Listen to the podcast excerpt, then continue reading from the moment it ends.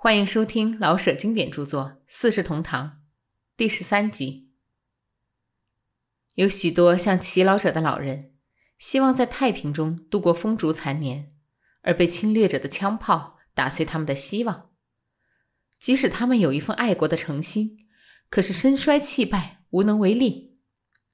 他们只好忍受，忍受到几时？是否能忍受得过去？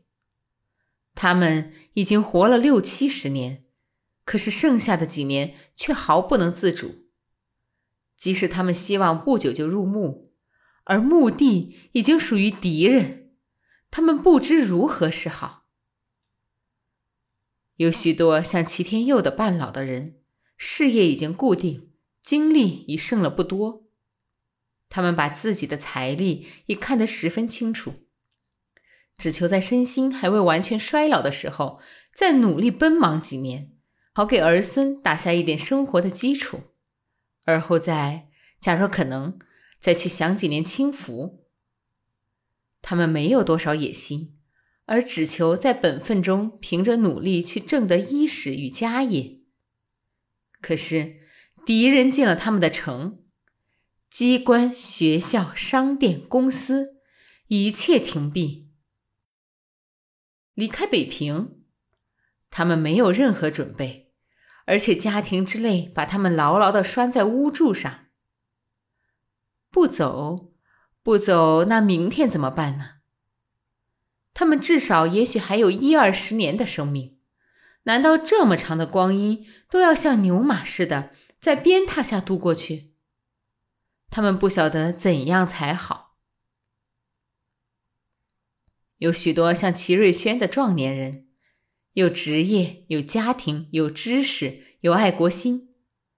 假若他们有办法，他们必定马上去奔赴国难，绝不后人。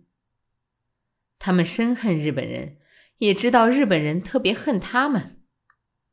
可是以瑞轩说吧，一家大小的累赘，像一块巨石压在他的背上，使他抬不起头来。眼老盯在地上，尽管他想飞腾，可是连动也动不得。现在学校是停闭了，还有开学的希望没有？不知道。即使开学，他有什么脸去教学生呢？难道他上堂去告诉年轻的学生们，好好的当亡国奴？假若学校永远停闭，他便非另谋生路不可。可是，他能低手下心的向日本人或日本人的走狗讨饭吃吗？他不知怎样才好。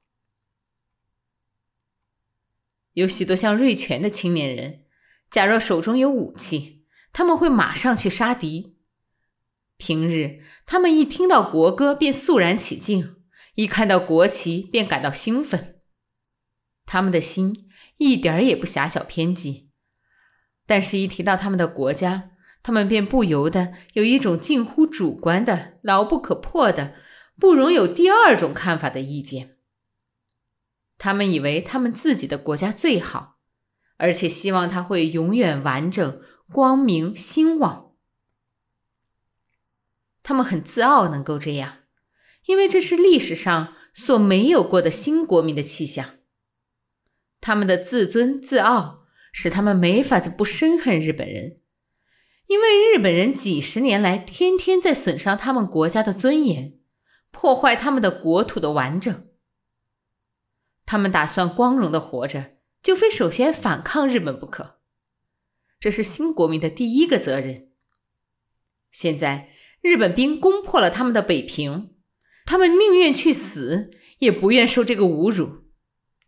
可是他们手中是空的。空着手是无法抵抗敌人的飞机与坦克的。既不能马上去厮杀，他们想立刻逃出北平，加入在城外作战的军队。可是他们怎么走？向哪里走？事前毫无准备。况且事情是不是可以好转呢？谁也不知道。他们都是学生，知道求学的重要。假若事情缓和下去，而他们还可以继续求学，他们就必定愿意把学业结束，而后把身心献给国家。他们着急，急于知道个究竟，可是谁也不能告诉他们预言。他们不知怎样才好。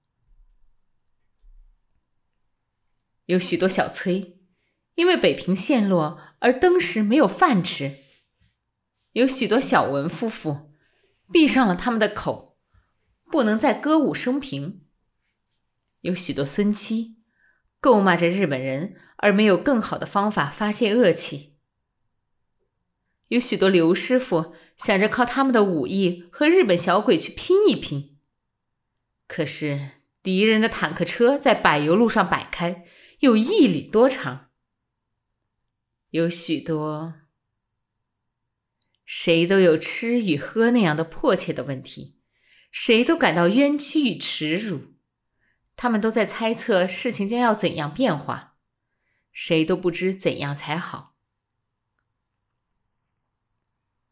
整个的北平变成了一只失去舵的孤舟，在野水上飘荡，舟上的人们。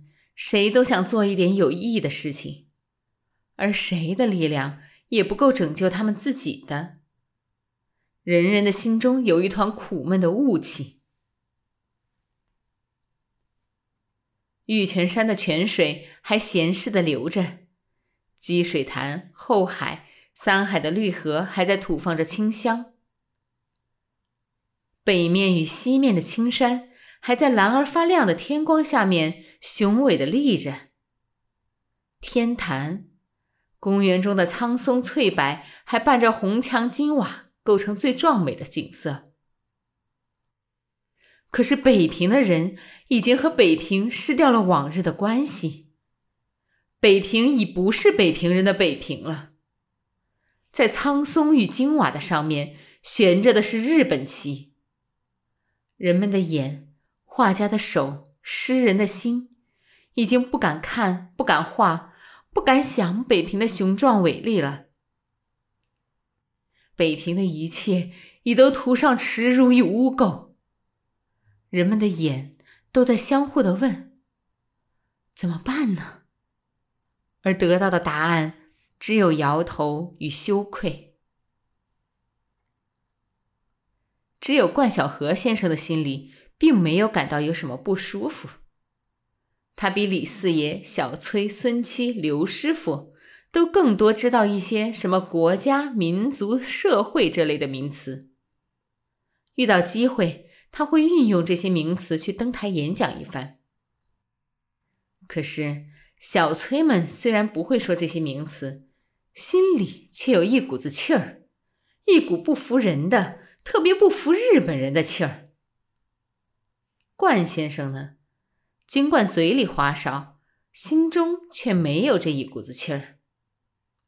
他说什么与相信什么完全是两回事。他口中说国家民族，他心中却只知道他自己。他自己是一切，他自己是一颗光滑灿烂的明星。大赤包与尤桐芳和他的女儿是他的卫星。小羊圈三号的四合房是他的宇宙。在这个宇宙里，做饭、闹酒、打牌、唱戏、穿好衣服，彼此吵嘴、闹脾气，是季节与风雨。在这个宇宙里，国家、民族等等只是一些名词。假若出卖国家可以使饭食更好，衣服更漂亮，这个宇宙的主宰冠晓荷连眼也不眨巴一下，便去出卖国家。在他心里，生命就是生活，而生活理当奢华舒服。为达到他的理想生活水准，他没有什么不可以做的事，什么都是假的。连国家民族都是假的，只有他的酒饭、女人、衣冠与金钱是真的。从老早他就恨吴南京，因为国民政府始终没有给他一个差事。由这点恨恶向前发展，他也就看不起中国。他觉得中国毫无希望，因为中国政府没有给他官儿做。再向前发展，他觉得英国、法国都可爱。假若英国、法国能给他个官职，现在日本人攻进了北平，日本人是不是能启用他呢？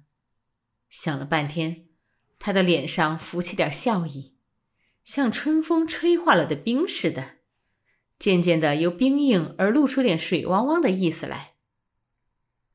他想，日本人一时间绝难派遣成千成万的官吏来，而必然要用些不抗日的人们去办事，那么他便最有资格去做事，因为凭良心说。他向来没存过丝毫的抗日的心思，同时，他所结交的朋友中有不少是与日本人有相当的关系的。他们若是帮助日本人去办事，难道还能剩下他吗？想到这里，他对着镜子看了看自己，觉得印堂确实发亮，眼睛也有光。他好像记得西河岩福来殿的大相士神仙也说过，他就在这二年里有一部好运。对着镜子，他喊了一声：“同芳。”他看到自己喊人的口型是颇有些气派，也听到自己的声音是清亮而带着水音儿，他的必能走好运的信心当时增高了好几倍。干嘛呀？童芳娇声细气的在院中问。